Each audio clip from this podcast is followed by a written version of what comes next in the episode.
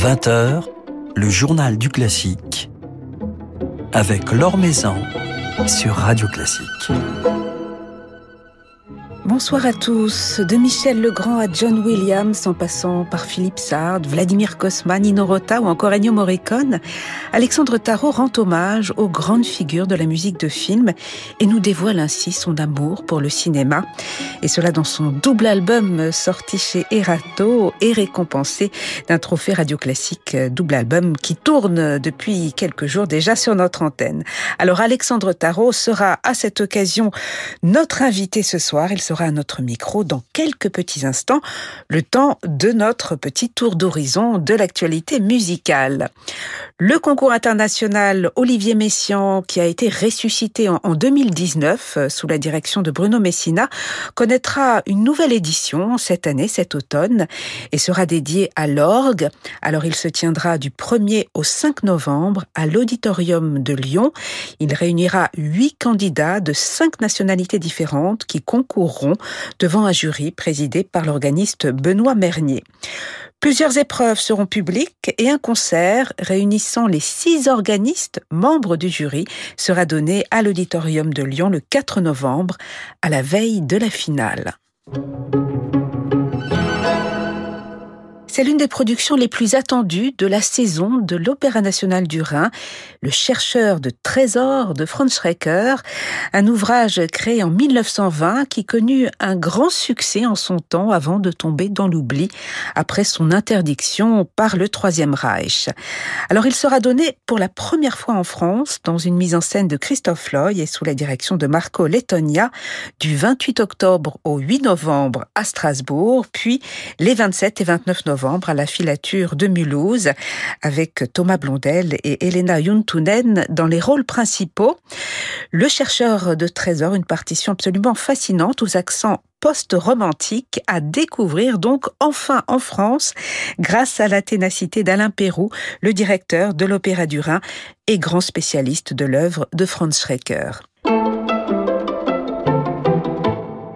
Un jeune quatuor vocal à l'honneur dans l'actualité discographique. Aesthesis, tel est le nom choisi par Camille Chopin, Céleste Lejeune, Abel Zamora et Jonas Mordzinski, quatre chanteurs qui explorent avec beaucoup de créativité et de sensibilité des répertoires de différentes époques, euh, mêlent les esthétiques, jouent sur les textures sonores de Thomas Louis et Victoria jusqu'à Evan Loger Raymond, tout jeune compositeur de 25 ans, en passant par Purcell ou encore John Cage.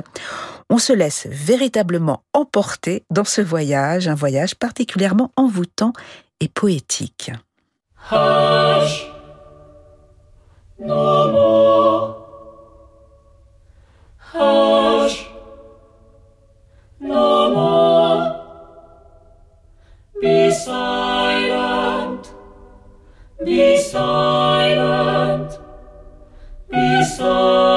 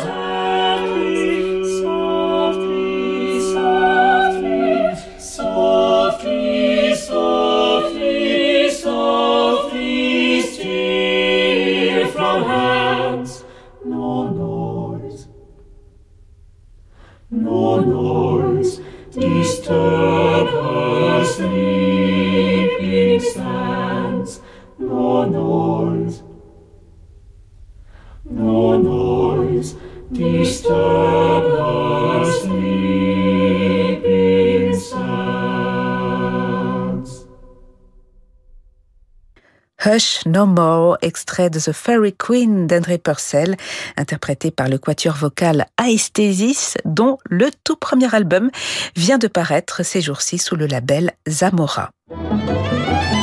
L'Or Maison sur Radio Classique. Il s'était déjà évadé du monde classique pour flirter avec celui de la chanson. Aujourd'hui, c'est son amour pour le cinéma qu'Alexandre Tarot nous dévoile à travers un double album tout juste sorti chez Erato et récompensé par un trophée radio classique. Alexandre Tarot qui est notre invité ce soir. Bonsoir. Bonsoir. Le cinéma, vous le connaissez même de l'intérieur puisque vous avez été acteur, vous avez joué votre propre rôle euh, dans un film de Michael Haneke, pas n'importe qui, et vous avez même, je crois, monté les marches du Festival de Cannes, c'est cela? Oui, un souvenir euh, un peu fou parce que j'étais là en touriste au festival de Cannes et je découvrais. J'étais en même temps très heureux d'y aller. Je me suis dit c'est la seule fois dans ma vie où je verrai ce festival de l'intérieur et en même temps assez effrayé par ce qui s'y passait. C'était vraiment un marché euh, où euh, seul l'argent avait le droit de citer. Mais vous y avez présenté un film très fort, Amour de Michael Haneke. Ouais quand même une, une, grande aventure pour moi, où je jouais mon propre rôle, où j'avais été choisi. Comment ça a pu se passer ça? C'est incroyable. Et puis je me suis retrouvé dans ce tournage avec euh, Isabelle Huppert euh, Emmanuel Riva Jean-Louis Trintignant qui étaient tous adorables avec moi mais j'avais l'impression d'être une grosse tâche dans ce film. Et finalement ça passait parce que euh, Michael est un grand directeur d'acteurs et il savait, euh, ben voilà, il savait, on avait fait des essais ensemble. Hein, il savait que, mais par contre, il savait aussi qu'il y avait une ou deux prises bien et après j'étais nul. Eh oui. Quand je suis pianiste et que j'enregistre un disque, je peux faire 50 prises d'un même passage. Ça veut dire que je suis pas très en forme, mais j'ai les clés au bout de la trentième pour retrouver un désir, me bousculer, faire un crescendo à la place d'un diminuendo et, et retrouver euh, quelque chose de naturel. Alors qu'en tant qu'acteur, que je ne suis d'ailleurs pas, je n'avais aucune clé. Mais est-ce que le cinéma, c'est un art qui vous a toujours nourri, Alexandre Tarot? Un peu comme tout le monde. Quand j'étais enfant, je n'avais pas la télévision à la maison. Mon père n'en voulait pas. Alors on allait au cinéma de temps en temps. Et on habitait à côté des grands boulevards. Vous voyez, la station euh, rue Montmartre et Richelieu-Drouot. Il y avait beaucoup de cinéma à l'époque dans ce quartier-là. Et c'était la fête. Le cinéma, pour moi, c'est, et c'est toujours synonyme de fête. Mais quand vous étiez jeune, vous avez accompagné des, des films muets au piano? Ah oui, ça c'est une grande école. Vraiment, c'était merveilleux. J'avais 18, 20, 22, 23 ans. J'avais pas de concert, quasiment pas, donc il fallait que je gagne ma vie. Et j'avais trouvé ça. Alors il y avait toute une saison, je crois qu'elle existe toujours, de films muets accompagnés au musée d'Orsay. J'étais dans une sorte de réseau euh, minuscule, mais de festivals comme ça. J'avais été à Bonn, j'avais été à Valence, des festivals qui programmaient des films muets avec des pianistes ou d'autres instrumentistes qui improvisaient. Alors c'était une improvisation euh, préparée en amont mais j'adorais ça. Pour moi, c'était vraiment de la musique de chambre et en même temps du théâtre. J'avais l'impression de jouer avec des acteurs et quand le mot fin arrivait sur l'écran, j'étais je, vraiment très triste. Et ce que j'aimais, c'était juste ça, c'est travailler sur la transparence. Je jouais dans le noir, hein. donc euh, me faire oublier et puis de temps en temps appuyer changer le caractère, enfin en tout cas complexifier le caractère d'un personnage, d'une action, d'une atmosphère. C'était vraiment euh, oui, je pense une bonne école pour ensuite faire de la musique de chambre, par exemple.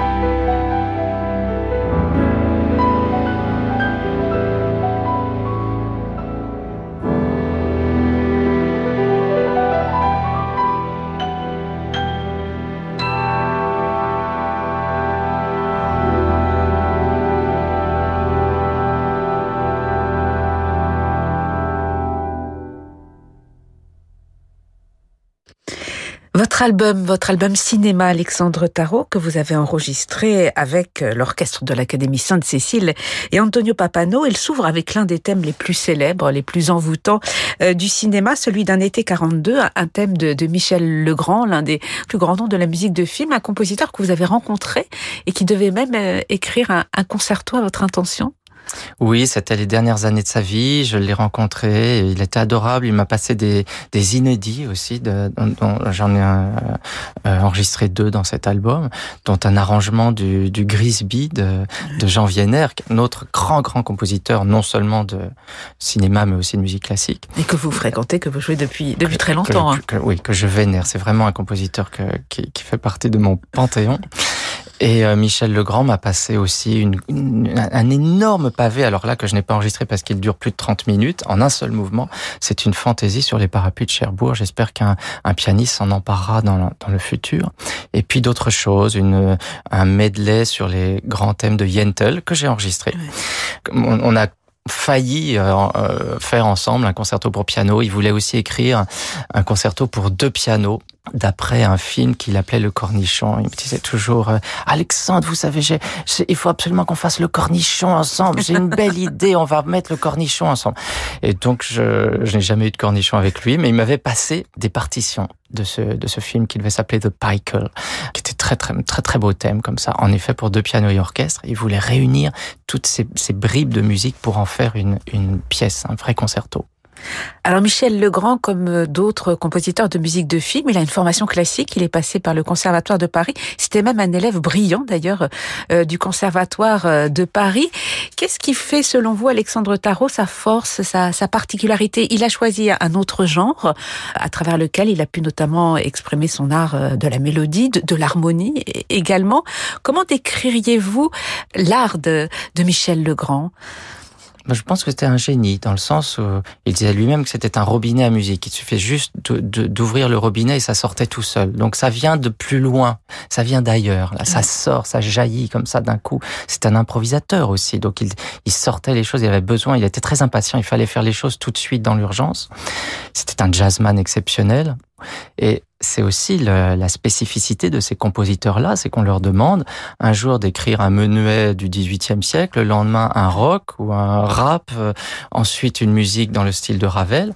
C'est pour ça aussi, et ça me touche particulièrement, ces compositeurs ont, pour la plupart, été piétinés par le milieu de la musique classique, même par le conservatoire, auquel ils ont eux-mêmes tourné le dos. Euh, et aujourd'hui, je veux faire partie de cet élan, puisque je ne suis pas le seul. Renaud Capuçon, euh, Anne-Sophie Mutter dernièrement avec John Williams ou Yo-Yo Ma aujourd'hui. On est un petit nom, mais qui s'agrandit d'année en année à vouloir transmettre cette musique, la rejouer, la mettre en valeur. C'est une musique qui appartient à un genre euh, plus populaire. C'est d'ailleurs une musique plus populaire, entre guillemets, que, que le classique. Vous en avez besoin, Alexandre Tarot, de, de ces références populaires. Elles vous ont nourri euh, autant que, que des musiques plus savantes. En fait, j'ai surtout besoin de jouer les musiques que je jouais étant euh, adolescent je remarque que presque toute ma, choré ma chorégraphie incroyable, euh, lapsus, hein, parce que je faisais beaucoup de danse à l'époque et que ma mère donnait ses cours de danse juste derrière la porte euh, de la chambre dans laquelle je travaillais mon piano. Mais oui, toute ma discographie est issue de mes passions d'adolescent. On parle de Michel Legrand, je n'en parlais pas au conservatoire parce qu'on se moquait de moi. Vladimir Kosma aussi, lui, lui qui vient également du Conservatoire de Paris. Il fallait surtout pas parler de Vladimir Kosma. Et je rentrais chez moi, j'étais très paresseux, alors j'improvisais plus que je ne travaillais au piano, et j'improvisais des medleys interminables sur des thèmes de Michel Legrand, de Vladimir Kosma. Et j'avais déjà à l'époque, puisque je me, je me voyais 20 ans plus tard, enregistrer beaucoup de disques. Et déjà à l'époque, j'écrivais sur des petits bouts de papier, là, bon, c'était l'époque du 33 tours, je faisais deux faces et je marquais les thèmes que j'allais enregistrer euh, longtemps après. Voilà d'où vient cette passion pour ces compositeurs. Et quand vous avez proposé cet enregistrement à, à l'orchestre de l'Académie Sainte-Cécile, à Antonio Papano, ils ont été euh, enthousiastes euh, d'emblée, comme quoi euh, c'est une musique qui touche bien des musiciens. Ah oui, alors Antonio était très content et puis il a découvert certaines de ses musiques et je peux vous dire que dans l'orchestre, certains ont pleuré pendant l'enregistrement. Je n'avais jamais vu ça. Mmh. J'ai déjà enregistré avec orchestre, euh, Rachmaninoff euh, ou Ravel, mais les, les, les musiciens ne se mettent pas à pleurer pendant l'enregistrement.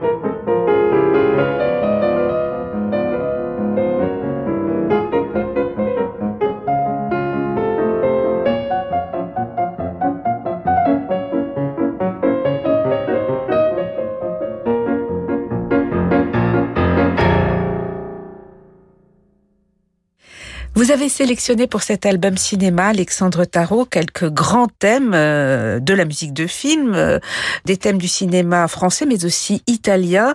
L'Italie incarnée notamment par Nino Rota, avec entre autres le célèbre thème de Huit et demi, mais aussi celui du Guépard ou encore euh, du Parrain. Le cinéma italien, c'est un cinéma qui vous touche autant que le cinéma français? Oui, et puis il a été accompagné par deux grands maîtres, qui étaient Ennio Morricone et Nino Rota qui ont euh, imprimé à ce cinéma, surtout dans les années 60 euh, et 70, jusqu'à la fin des années 80, une atmosphère très particulière. Ce sont deux compositeurs qui apportaient des timbres différents. Pensez par exemple à l'harmonica dans les westerns, euh, des instruments inusités, inédits dans, dans, les bandes son. Et Ennio Morricone, comme Nino Rota, mais peut-être plus Ennio Morricone, m'impressionne par la manière dont il s'est renouvelé à chaque film. Et en préparant ce disque, j'ai écouté énormément de musique de film. J'ai écouté beaucoup de musique de film de Ennio Morricone. Je me suis rendu compte qu'il mettait autant d'attention à des petits films qu'à des grands. Euh, je prends un exemple. La cage aux folles numéro 3. Donc, vous voyez, c'est vraiment une, comédie assez grasse, typique des années 80, et le troisième était le moins bon des trois. Euh, mais c'est un film que j'aime beaucoup, que je trouve très attendrissant. Et la musique d'Ennio Morricone derrière, c'est du Debussy. C'est incroyable la science de l'orchestration. C'est un orchestre de 80 musiciens et on sent qu'il a mis énormément de temps. Et je me suis dit, au fond, si ce film, si ces trois films ont eu tant de succès, c'est évidemment grâce à Michel Serrault, Hugo Tognazzi, cette histoire incroyable, la comédie, l'humour, mais aussi à la, je parlais de complexité des personnages tout à l'heure, à la manière dont Ennio Morricone a apporté des nuances de la couleur à ces personnages. Mais justement, Alexandre Tarot, comment définiriez-vous le, le rôle de la musique de film? Qu'est-ce qu'elle peut influencer par rapport à notre perception d'un personnage, par rapport à notre perception d'une séquence, d'une situation dramatique? La, la, musique, elle peut tout changer? Ah, elle peut tout changer en mal aussi. Je trouve qu'aujourd'hui, en particulier, on est dans une époque terrible parce que le, musicien de cinéma arrive en dernier. Donc le film est terminé. Quand vous pensez que euh, Francis Lai écrivait ses musiques avant le premier tour de manivelle des films de Lelouch. Et Lelouch faisait tout son film, tout le tournage avec des écouteurs sur les oreilles en écoutant. Donc c'était la musique qui influait sur le réalisateur. Je pense que la musique, euh, en tout cas celle des grands et très grands compositeurs de musique de film, elle n'est pas là pour appuyer jamais. Parfois, elle vient à contre-courant de l'action. C'est une mauvaise, euh, une très mauvaise idée quand il y a par exemple un baiser d'ajouter des violons ou d'avoir une course poursuite et de rajouter un, un rythme très rapide. Non, la musique de film, et je l'ai appris on parlait tout à l'heure de l'époque où j'accompagnais des films muets. Je l'ai appris à ce moment-là. Pour vraiment apporter quelque chose, d'abord la musique ne doit pas passer devant l'action et l'atmosphère du film. Elle doit être en contrepoint, mais jamais devant. Elle ne doit pas être lourde, trop lourde en tout cas. Et elle peut, euh, comment dire, aller à contre-courant, apporter quelque chose, apporter un autre regard, une autre compréhension de l'action ou du personnage. Et pour ça, il faut vraiment essayer plein de choses, et même des, des musiques qu'on peut pas imaginer au départ face à une scène d'amour, par exemple. Alors il y a une cinquantaine de thèmes de musique de film euh, empruntés à, à, des grands noms euh, du cinéma, de la musique de film. John Williams, Ennio Morricone, Nino Rota, Vladimir Kosma, Michel Legrand, Georges Delru et bien d'autres euh, au sein de ce double album qui vient de paraître chez Erato, votre double album Alexandre Tarot. Vous avez même pour cet album réalisé plusieurs arrangements. C'est vrai que vous aimez cela, arranger, vous vous approprier des, des œuvres d'autres répertoires, répertoires symphoniques. Qu'est-ce que cela représente comme démarche pour vous euh, l'arrangement C'est une façon aussi de, de mêler sa, sa propre personnalité à celle du compositeur Pour certaines de ces pièces, il fallait bien les arranger et je trouvais ça plus intéressant de les arranger moi-même pour mes propres mains, pour qu'elles sonnent au mieux. Mais c'est la base de notre métier. N'oublions pas que nous venons, nous, pianistes solistes, du début du 19e siècle, où chaque pianiste était compositeur, improvisateur, arrangeur, se réappropriait. Euh, le pianiste, au départ, c'est un réapproprieur de musique extérieure à lui. Et donc, je trouve ça tout à fait naturel. On devrait tous euh, créer, écrire nos propres transcriptions d'orchestre au piano, plutôt que jouer, de jouer celles des autres. Alors ce programme cinéma, vous allez le donner en concert, Alexandre Tarot, plusieurs dates, je vais essayer de les donner dans le bon ordre. Vous serez le 12 novembre à Montauban, le 17 novembre à Amiens, le 19 novembre à Aurillac, le 24 novembre à Bourgoin-Jallieu, le 30 novembre au Théâtre des Champs-Élysées à Paris ou encore le 6 décembre à l'Opéra de Rouen. Et vous serez avec l'Orchestre national Bordeaux-Aquitaine quelques guest stars également, comme dans, dans votre album euh, Peut-être, à voir. Mais au Théâtre des Champs-Élysées à Paris, euh, je ne sais pas, je, je serai donc euh, accompagné par ce merveilleux Orchestre national de, de Bordeaux, Aquitaine, et Pierre Dumousseau à la baguette. Ça va être une soirée de fête à Paris. Et je vais peut-être inviter quelques guests mais vous savez c'est ça se fait un peu au dernier moment. Et le programme qu'on a conçu il se tient tel quel. Donc ajouter une personnalité qui arrive en plein milieu c'est pas toujours une bonne idée parce que ça peut couper le concert en deux et après il faut rebondir. Donc le, voilà, l'ordre d'un programme, c'est toujours On va laisser complexe. le suspense. Alors, c'est vrai que vous avez convié pour cet album euh, Nemanja Radulovic, Michel Portal, Sabine Devielle, mais aussi Vanessa Paradis et Camilla Jordana. Et on va se quitter avec Camilla Jordana qui chante un thème euh, si touchant et, et, mélancolique de Philippe Sard, qui nous renvoie à la bouleversante Romy Schneider. Et vous dites euh, une très belle phrase, Alexandre Tarot, euh, à propos de Philippe Sard. C'est le compositeur de l'ineffable, de l'ambiguïté la plus subtile, des sentiments troublés. Et c'est vrai que quand on écoute cette chanson d'Hélène, euh, tirée euh, des choses de la vie, euh, on a vraiment l'impression de, se retrouver plongé dans, dans l'ineffable. C'est un, film, un thème qui vous touche particulièrement hein? Oui, tout ce qui m'a bouleversé toute ma vie, c'est une sorte de, de, Madeleine puissance 1000, mais chez beaucoup d'entre nous, je crois. Hein, quand je joue depuis quelques semaines ce thème, les gens ont les larmes aux yeux parfois en trois notes, une mesure à peine. C'est assez incroyable. Et j'ai rencontré depuis un an Philippe Sartre, qui est devenu un ami. C'est un homme au grand cœur. Et il me racontait comment s'est fait cette musique. Il avait 16 ans et demi tout de même. Sa première musique de film. Vous rendez-vous compte? 16 ans et demi. Et euh, Claude Sautet voulait, avait entendu quelque chose, une musique. Il avait dit, mais c'est ça, c'est ce genre de musique que je voudrais. Première musique de film. Pof. Et cette, euh, cette musique a eu tellement de succès qu'ils ont créé avec Jean-Loup Dabadi une chanson, mais après le film. Elle, elle, elle n'appartient pas au film, cette chanson. Ils ont écrit, euh, Jean-Loup Dabadi a écrit ses paroles et c'est Romy Schneider qui l'a enregistré la première et ensuite beaucoup d'autres euh, chanteuses. Voilà, et il y a maintenant aujourd'hui cette très belle version avec Camilla Jordana. Merci beaucoup Alexandre Tarot d'être passé nous voir.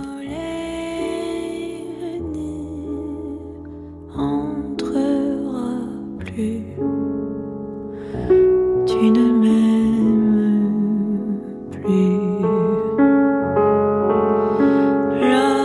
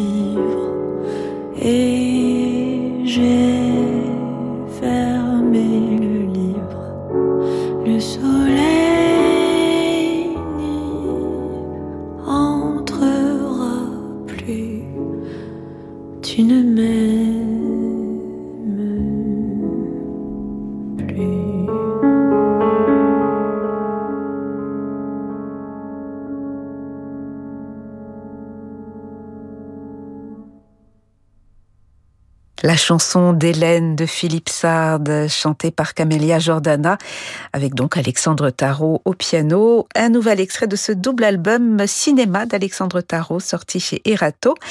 Un programme euh, qu'Alexandre Tarot donnera en concert au mois de novembre à Montauban, Amiens, Aurillac, Bourgoin-Jailleux et Paris. Pour Paris, ce sera le 30 novembre au Théâtre des Champs-Élysées. À noter également une date euh, en décembre à l'Opéra de Rouen, le 6 décembre très exactement. Voilà, c'est la fin de ce journal du classique. Merci à Lucine Metz pour sa réalisation.